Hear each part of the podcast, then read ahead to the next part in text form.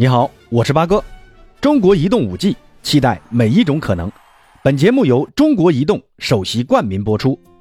这两天，八哥作为球迷实在太幸福了。那先是中国女足上演惊天逆转，勇夺亚洲杯。在女足夺冠后的两个小时开赛的西甲第二十三轮，巴萨主场四比二大胜马德里竞技，积分反超马竞，升至第四。在巴萨的比赛结束后的两个小时。大巴黎客场五比一大胜卫冕冠军里尔队，梅西终于在法甲联赛破荒了。本场比赛贡献一球一助攻，而且再一次中柱。回归中路的梅西全场比赛超然表现，不但有进球有助攻，还有六次关键传球，制造一次绝佳机会，还有两次成功过人。除了失误还是有点多以外，感觉这场比赛是巴萨巅峰时期的梅西又回来了。那不管怎么样，这几场球看的实在太爽了。那本期节目就和朋友们聊一聊巴萨赢马竞和巴黎赢里尔这两场比赛。首先呢，说说巴萨的一个情况吧。这场比赛八哥有几个感受啊，具体呢是这几个关键词：左右开弓，心源给力，教授老了，坚定信心。先说下第一个关键词：左右开弓。昨天巴萨进了四个球，有三个球是后卫打进的。左边卫阿尔巴，右边卫阿尔维斯，还有中卫阿劳霍都进球了。马竞在开场第八分钟就打进一球，在随后第九分钟，阿尔巴就还以颜色追平了比分。这个球进的不但很精彩，还非常的提气，尤其是在坐满球迷的诺坎普球场。当时阿尔维斯在右路接到球之后，观察到阿尔巴所在的左侧比较空，一个高空球传给阿尔巴。阿尔巴不停球，直接凌空打门，皮球直接打进左侧死角。朋友们听完这期节目，一定要去看一下这个进球啊，打的实在太精彩了。我认为肯定能入围明年的普斯卡什奖评选名单，这一定要去看一下啊。这个球是右路和左路的一个连线，这也是哈维入主巴萨后的一个明显的变化。现在的巴萨不仅仅是地面传控，也有这种两侧的大范围的调度连线，通过一侧重兵进攻。把马竞的防守注意力吸引到这一侧，再通过大范围的传球给另一侧，最后形成射门机会。这也是哈维为什么需要两个边后卫和两个传球好的边锋的意义所在。那不光是两个边卫，本场比赛两个边锋阿达马特劳雷和加维的表现也是非常的出色。加维在左路的一个突破和传接配合意识已经非常成熟了，完全不像是一个十七岁的孩子，而且。巴萨反超的那个球就是哈维打进的，关键还是头球打进的。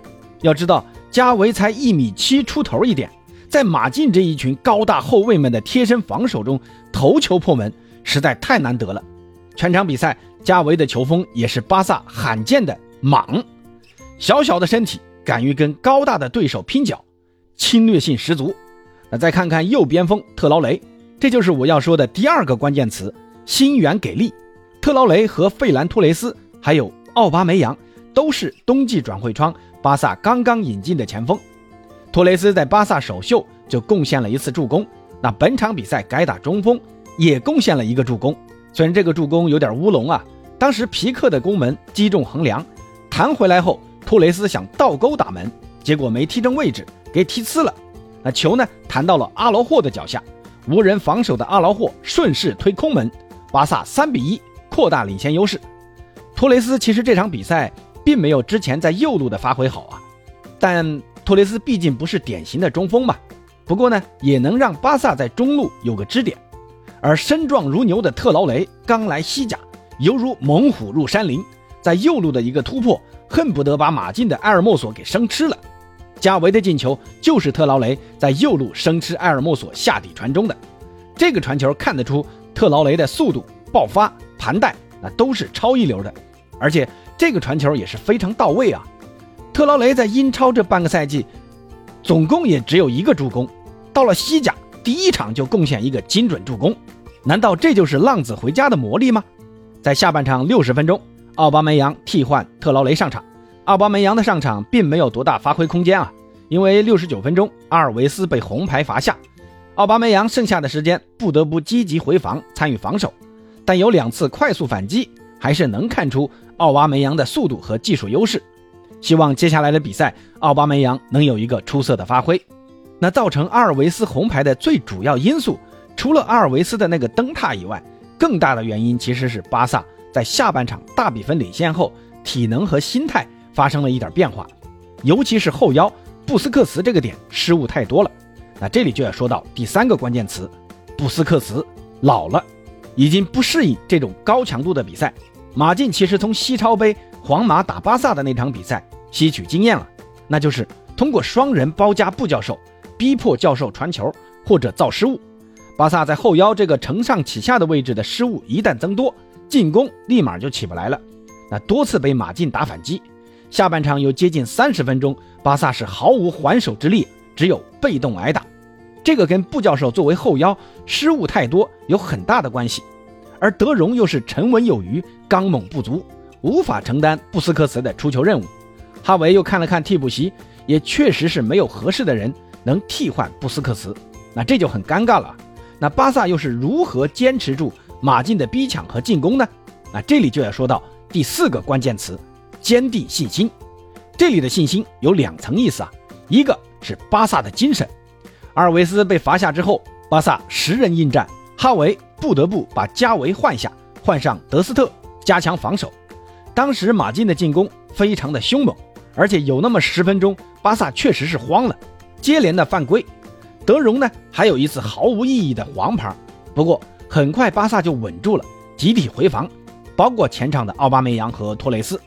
随后呢，巴萨把重兵放在中路的防守，防止马竞在禁区的渗透。苏亚雷斯在中路那是被看得死死的。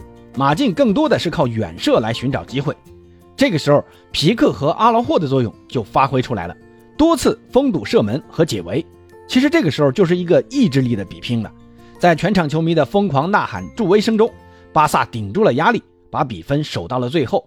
这也是巴萨本赛季第一次面对强队获得胜利，像之前打拜仁呐、打皇马这些强队，那是一场都没赢过。那这次的胜利将是巴萨精神的胜利。这是其一，那其二呢？就是球迷的信心。这场比赛不管是场面、比分还是精神，都给了球迷们久违的信心。这哈维的调教终于有了起色，这种信心很难得啊！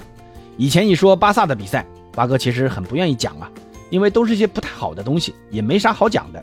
所以这种给到球迷的信心非常重要。巴萨球迷好久没有这种感觉了，巴萨加油！那说完巴萨，再来说说巴黎。巴黎这场球赢得没什么难度，但最让人惊喜的就是梅西的破荒。现在批评梅西的声音很多，最主要集中在梅西的数据太差。关于这个数据差的问题，我说过很多回啊。梅西早就过了刷数据的那个阶段了。对于比赛的贡献，不要只看进球嘛。当然，梅西能进球，肯定球迷会更高兴嘛。所以这场比赛，梅西终于进球了。这个球就是梅西敏锐嗅觉的一个体现。很多人骂梅西跑动不多，但梅西的视野和跑动在关键时刻总能发挥重要的作用。那这场比赛，角球助攻，禁区内断球，在单刀挑射破门，任意球中柱，那给姆巴佩的那个精准直塞，这样的梅西你怎能不爱呢？这虎年到了，希望梅西在虎年能健健康康的踢球，不要有伤病。现在能看梅西的球的机会也没几年了，好好珍惜吧。那朋友们对于巴萨的赢球和梅西的破荒有什么想说的？欢迎在评论区留言跟主播交流，也欢迎积极点赞转发，让八哥有更多动力。咱们下期再见。